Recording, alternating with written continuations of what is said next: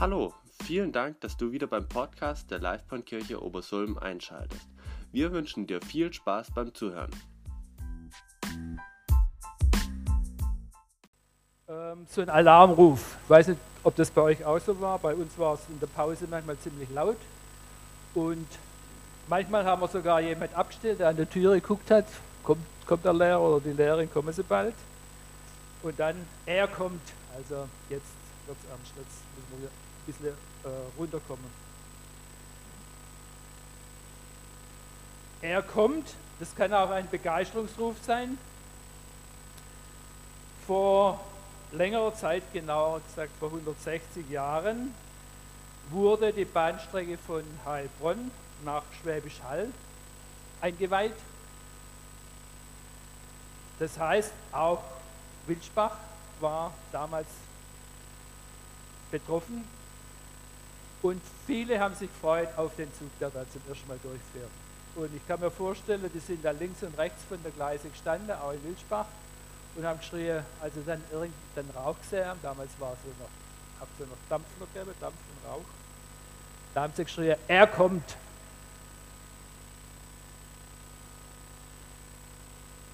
Eine Woche später gab es nochmal ein großes Ereignis, wo sie vermutlich auch geschrien haben, er kommt. Der württembergische König hat nämlich beschlossen, auf dieser Bahnstrecke auch mal zu fahren, den Zug auszuprobieren. Und ich könnte mir vorstellen, die haben dann die, den Schmuck wieder aufgefrischt an den Bahnhöfen, das Tannengrün erneuert oder was weiß ich, was äh, das Laub oder ich, das war im Sommer irgendwie, weiß nicht genau, wie sie dekoriert haben. Und das war übrigens der König Wilhelm I. von Württemberg. Und ich vermute, da haben sie wieder geschrien, er kommt. Viele haben den König vielleicht noch nie persönlich gesehen gehabt, könnte ich mir vorstellen, auch von den Wilsbacher, von den Obersulmer. Der König kommt. Ich weiß nicht, was ihr, was da in euch hochkommt, wenn ihr den Begriff der König hört. Ich meine jetzt nicht den himmlischen König, sondern den irdischen König. Wir haben ja keinen mehr. Wir haben zwar, es gibt zwar noch Nachkommen, interessanterweise, ich habe das nachgelesen, da gibt es der Remo, der nickt schon, da gibt es welche, die haben großen Waldbesitz hier, das, ich weiß nicht, heißt die Württembergische Hofkammer, oder wie heißt es? Hofkammer, genau. Hofkammer Württemberg. Und ich glaube, der darf sich noch Herzog nennen, oder der Chef, der, der ist jetzt eigentlich ein Unternehmer, der ist nicht mehr König in dem Sinn. Obwohl ihn manche noch als königliche Hoheit angeblich bezeichnen. Es gibt halt immer noch äh, Leute, die das toll fand, dass ein König war. Ich habe ein bisschen nachgelesen in dem Zusammenhang. Es hat in Württemberg nur vier Könige gegeben. Davor waren es Herzöge und noch, noch früher waren es Grafen. Ähm, und es hat solche und solche gegeben. Und ich glaube, das war immer so. Auch wenn man, ich lese ab und zu gerne mal so einen historischen Roman. Und wenn da ein König vorkommt, da gibt es solche, die miese Könige, die versuchen, alles Geld zusammenzuraffen, Macht zu gewinnen. Übrigens bei heutigen Regierungschefs oft ähnlich. Und mir ist dann noch eingefallen, Gott hat mal, als das Volk Israel gesagt hat, wir wollen einen König. Wir wollen einen König jetzt so wie die anderen um uns rum, die haben alle Könige, wir wollen auch einen. Hat Gott gesagt, oh, durch sein, ich glaube durch das Samuel ausrichten lassen, Leute, das ist gefährlich, was ihr da macht. König, der wird euch beherrschen, der wird eure junge Männer in den Krieg führen, da wird eure junge Frau vielleicht verführen, verheiraten. Seid vorsichtig mit dem König. Aber er hat dann doch zugelassen, dass sie den Saul zum König eingesetzt haben und das ist dann gleich auch gründlich schief gegangen mit dem Saul. Erst hat es gut angefangen, aber dann war es nicht mehr so gut. Dann hat es den König David gegeben, einen Mann, der nicht ohne Fehler war, aber ein guter König, der Vorfahre von dem König Jesus Christus, von dem wir heute reden. Heute geht es nämlich um den König aller Könige und um den Herrn aller Herren. So wird Jesus zum Beispiel in Offenbarung Kapitel 17 genannt. Da heißt es, das Lamm wird sie überwinden, da geht es um die Feinde von Gott, das Lamm wird sie überwinden, denn es ist der Herr aller Herren und der König aller Könige. Und die mit ihm sind, also sind wir, die mit ihm sind, sind die Berufenen und Auserwählten und Gläubigen. Und mein Thema heute ist, Jesus kommt wieder, der König kommt. Heute ist ja der zweite Advent.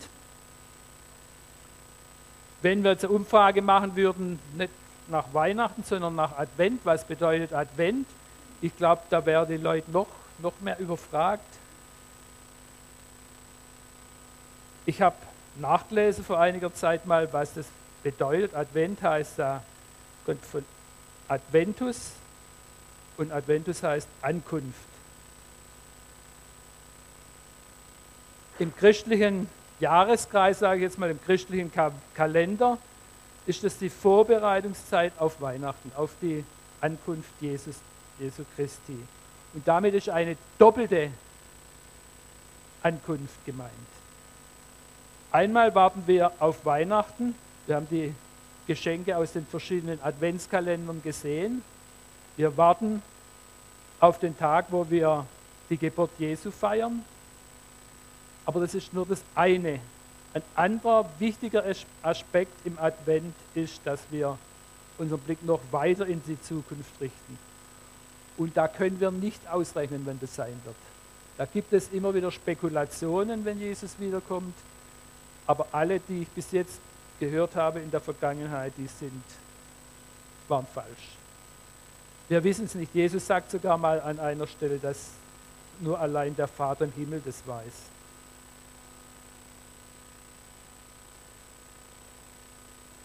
Ich weiß nicht, ob ihr im Advent, wenn ihr euer Kalendertürchen äh, aufmacht oder wenn ihr eure Kerzen anzündet, ob ihr auch daran denkt, wir warten nicht nur auf Weihnachten, sondern wir warten, dass Jesus wiederkommt. Rechnen wir überhaupt noch damit? Wenn ich so zurückdenke geht es auch in unseren Predigten nicht sehr oft um das Thema der Wiederkunft. Ich weiß auch nicht genau warum. Ich weiß nicht, ob euch der Name Manfred Siebald was sagt. Vielleicht könnt ihr mal strecken, die das schon mal gehört haben. Ja, es sind doch einige. Es gibt einige ganz bekannte Lieder von ihm. Es gibt aber auch einige, die nicht so ganz bekannt sind. Und eines davon beschreibt, wie wir auf die Wiederkunft Jesu warten. Und das fängt an, wir haben es uns, wir haben es uns gut hier eingerichtet. Ich kann es leider nicht vorsingen, das ist mir zu schwierig. Aber ich lese einmal die erste Strophe. Wir haben es uns gut hier eingerichtet. Der Tisch, das Bett, die Stühle stehen. Der Schrank mit guten Dingen vollgeschichtet. Wir sitzen alles zu besehen. Dann legen wir uns ruhig nieder und löschen müd vom Tag das Licht. Wir beten laut, Herr, komm doch wieder und denken leise, jetzt noch nicht. Ich weiß nicht, ob ihr das Lied schon mal gehört habt. Mich hat es damals als Jugendlicher fasziniert, das weiß ich noch, weil ich mich da irgendwo drin gesehen habe habe. Wir beten laut, wir singen laut, Herr komm doch wieder und denken manchmal leise, jetzt noch nicht. Das gilt ja nicht nur für das Kommen Jesus, sondern auch, ich werde immer älter, nächstes Jahr, wenn Gott will, werde ich 70. Und auch da ist die Frage,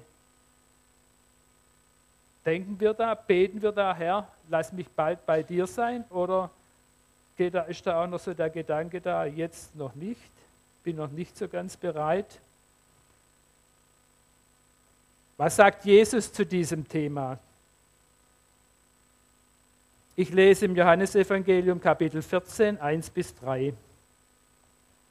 Da sagt Jesus, euer Herz erschrecke nicht. Glaubt an Gott und glaubt an mich. In meines Vaters Hause sind viele Wohnungen. Wenn es nicht so wäre, hätte ich dann zu euch gesagt, ich gehe hin, euch die Städte zu bereiten. Und wenn ich hingehe, euch die Städte zu bereiten, will ich wiederkommen und euch zu mir nehmen, damit ihr seid, wo ich bin. Jesus sagt dir ganz klar, ich werde wiederkommen. Und er macht noch eine zweite Aussage, und ich werde euch zu mir nehmen. Und er sagt, warum das so ist? Damit ihr seid, wo ich bin. Jesus will, dass wir dort sind, wo er ist. Das sind ja Worte aus den Abschiedsreden von Jesus. Und er spricht da mit seinen Jüngern, bereitet sie vor auf seinen Tod, sagt ihnen, dass er wegkommen, weggehen wird und dass er wiederkommen wird. Wer sind seine Jünger? Wer sind heute seine Jünger? Die, die an Jesus Christus glauben.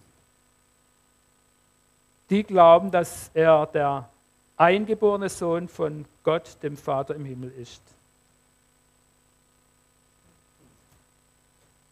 Jesus sagt, ich gehe zum Vater, aber ich komme wieder. Ja, vielleicht denkt jetzt jemand, ja, aber Jesus ist doch, ist Jesus wirklich weg oder ist er doch noch irgendwo, irgendwie hier? Ist er, ist er doch, ist er nicht irgendwie bei uns?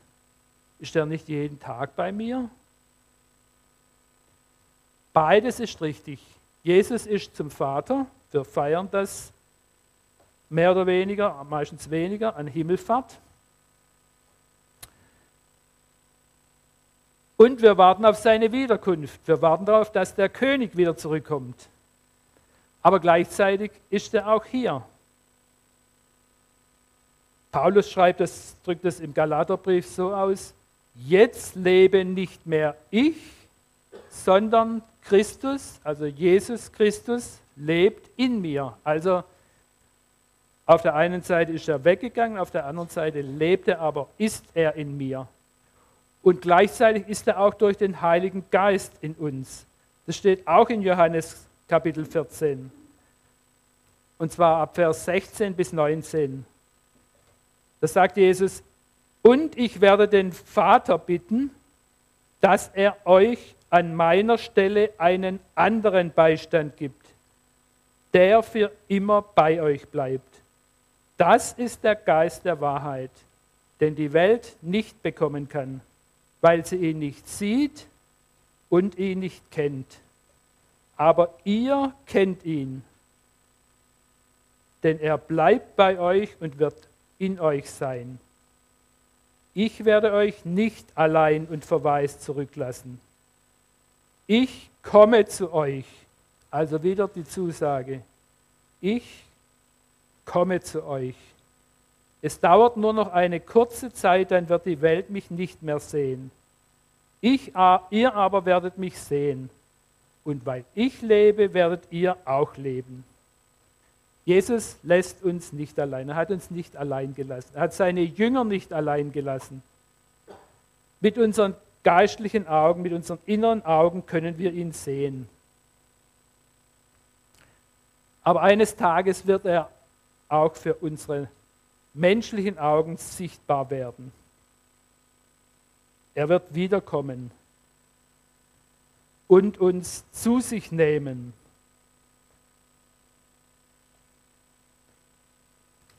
Jesus will uns zu sich nehmen. Diesen Ausdruck gebrauchen wir manchmal, wenn jemand gestorben ist. Dann sagen wir, den hat der Herr, den hat Gott, den hat Jesus zu sich genommen. Und es ist ein Trost für uns als Gläubige zu wissen, Jesus, Gott will uns zu sich nehmen. Wo gebrauchen wir diesen Ausdruck noch zu sich nehmen? Was bedeutet das? Manchmal hat man früher gesagt, die haben ein Kind zu sich genommen. Das war, wenn je eine Familie ein Kind adoptiert hat. Manchmal sagt man, jemand nimmt seine Eltern zu sich, wenn sie älter werden. Ich denke da an Bekannte, die wollten ihre Eltern zu sich nehmen. Die hatten extra in ihrem Haus eine Einlegerwohnung eingerichtet, also fast wie bei Jesus, der für uns Wohnungen vorbereitet, haben eine Einliegerwohnung vorgesehen und haben immer gedacht, da werden eines Tages unsere Eltern einziehen, wir werden für sie sorgen. Die haben auch vorher schon für sie gesorgt, aber dann haben wir noch mehr Zeit, dann haben wir sie noch näher bei uns. Aber die Einliegerwohnung, die blieb lange leer stehen, weil die Eltern haben das nicht eingesehen, dass sie da zu den Kindern ziehen sollen. Die haben es nicht eingesehen, dass es noch besser ist, als wenn die Kinder nur ab und zu zu ihnen kommen und ihnen etwas bringen, sie versorgen, dass es noch besser und einfacher ist, wenn sie bei ihnen wohnen. Sie haben sich in ihrem alten Haus wohlgefühlt. War eigentlich, ich weiß nicht, wie lange sie da drin gewohnt haben. Auf jeden Fall haben sie sich dort wohlgefühlt. Das kann ich mir gut vorstellen, irgendwo, wenn ich mir überlege, ziehen wir aus unserem Haus, das uns eigentlich zu groß ist, mal aus. Aber eigentlich fühlen wir uns doch wohl und es hat alle möglichen Vorteile, das Haus.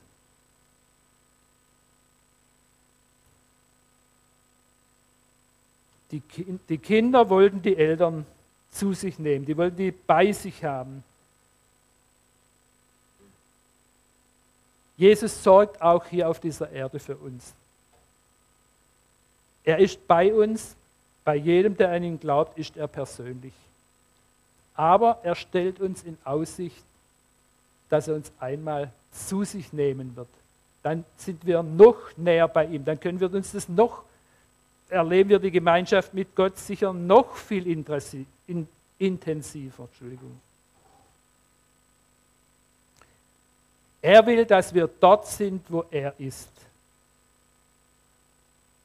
Er freut sich, wenn wir mit ihm gehen, wenn wir Gemeinschaft mit ihm haben, aber er freut sich noch viel mehr einmal, dass wir einmal bei ihm sind. Und ich habe mich bei der Vorbereitung gefragt, haben wir das wirklich verstanden? Jesus will nicht nur hier auf dieser Erde bei uns sein, er will nur, nicht nur durch den Heiligen Geist bei uns sein, er will, sich, er will uns zu sich nehmen. Er sehnt sich nach uns.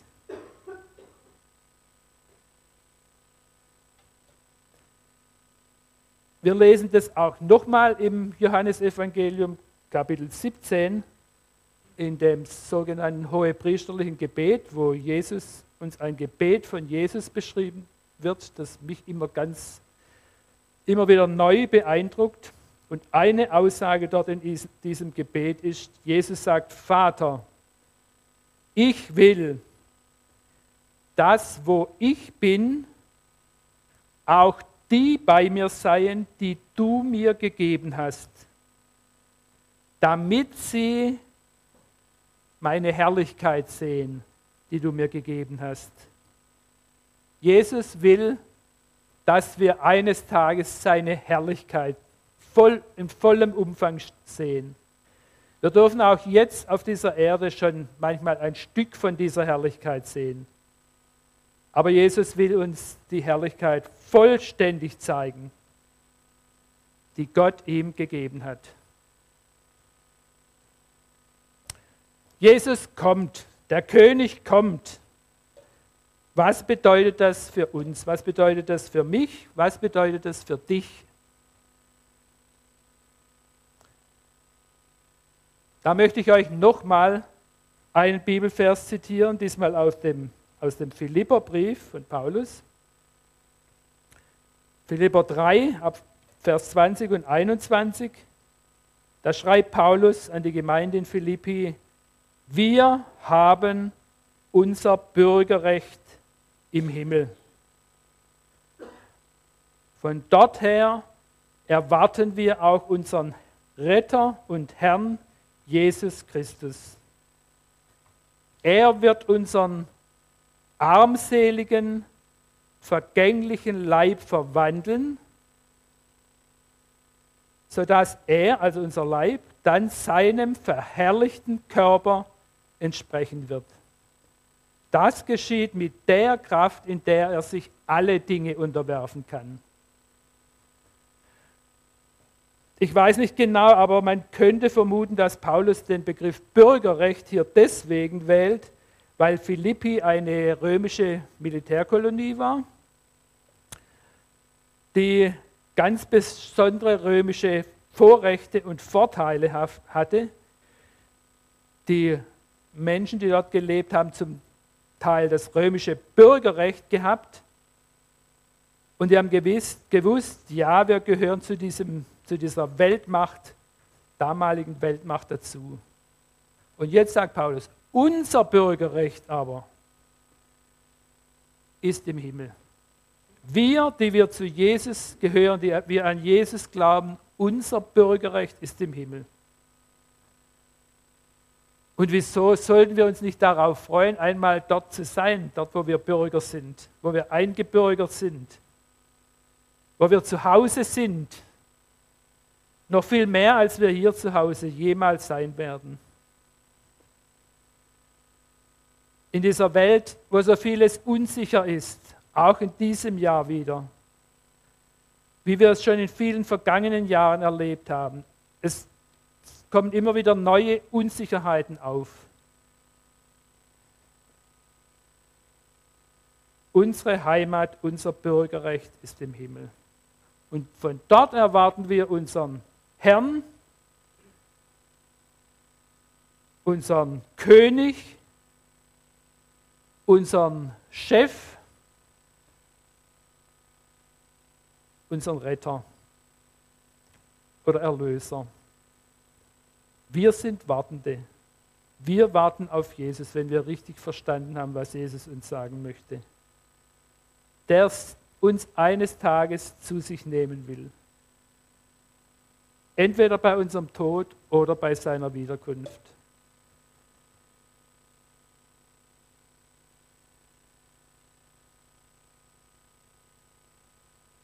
Wir wollen ihn auch in unserem Alltag erwarten.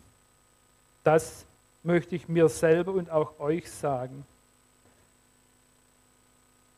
Wir wollen ihn in unserer Arbeit erwarten, in unseren Sorgen, in unseren Problemen, in unserer Freizeit, in unserer Krankheit, in unserer Freude. Und ich hoffe und wünsche, dass die Adventszeit uns daran erinnert, nicht nur, dass wir auf Weihnachten warten, sondern auf, dass wir auf den König warten. Der König kommt. Das können wir uns jetzt schon zusagen. Der König kommt. Er hat es versprochen und er hält sein Versprechen ein. Vielleicht nimmt er uns schon vorher zu sich, dann werden, erleben wir sein Kommen schon früher. Wenn, wir, wenn er uns schon vorher zu sich nimmt, dann werden wir trotzdem bei seiner Wiederkunft dabei sein. Das sagt schreibt Paulus an die Gemeinde in Thessaloniki, Vers 4 im 1. Thessalonicher. Das sagen wir euch mit einem Wort des Herrn, dass wir, die wir leben und übrig bleiben bis zur Ankunft des Herrn, denen nicht zuvorkommen werden, die entschlafen sind. Denn er selbst, der Herr, wird, wenn der Befehl ertönt, wenn die Stimme des Erzengels und wenn die Posaune Gottes erschallen, wird er herabkommen vom Himmel. Zuerst werden die Toten, die in Christus gestorben sind, auferstehen. Danach werden wir, die wir noch leben und übrig bleiben, zugleich mit ihnen entrückt auf den Wolken in der Luft, dem Herrn entgegen. Und so werden wir bei dem Herrn sein alle Zeit. So tröstet euch mit diesen Worten untereinander. Und mit Trösten ist nicht nur gemeint, wenn jemand gestorben ist, dass wir uns mit diesen Worten trösten, sondern auch wenn wir in Schwierigkeiten sind, wenn wir Probleme haben, wenn uns manches Mal alles über den Kopf wachsen will, tröstet euch mit den Worten untereinander. Der König kommt. Jesus kommt wieder. Ich wünsche uns, dass wir in dieser frohen Erwartung erleben und dass wir uns freuen, eines Tages in diesen Ruf einstimmen zu können. Der König kommt. Ich möchte euch noch den letzten Vers vorlesen aus dem Lied von Manfred Sieber, die letzte Strophe. Wir wollen neu das Sehen üben. Und auch das Danken nicht zuletzt. Dann sagen es bald nicht nur unsere Lippen, Herr, komm doch wieder. Herr, komm jetzt. Ich möchte noch beten zum Schluss.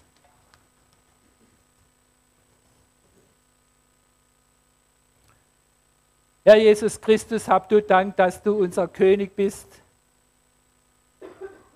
Du bist der König aller Könige, nicht nur der Oberste über alle Könige und Herren, sondern der wirkliche König, der keine schwachen Seiten hat, der kein König ist, der uns missbraucht, sondern ein König, der uns liebt,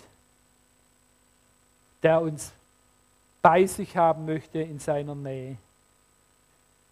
Danke, Herr Jesus, für diese Zusage, dass du wiederkommen wirst, dass wir dabei sind, ob wir dann noch leben oder nicht mehr. Herr, wir wollen jetzt uns neu vornehmen, in dieser Zeit vor Weihnachten auch darüber nachzudenken, dass du wiederkommst, dass du uns zu dir nehmen willst, dass du willst, dass wir auch mit unseren irdischen Augen deine Herrlichkeit einmal sehen, die dir der Vater geschenkt hat. Amen.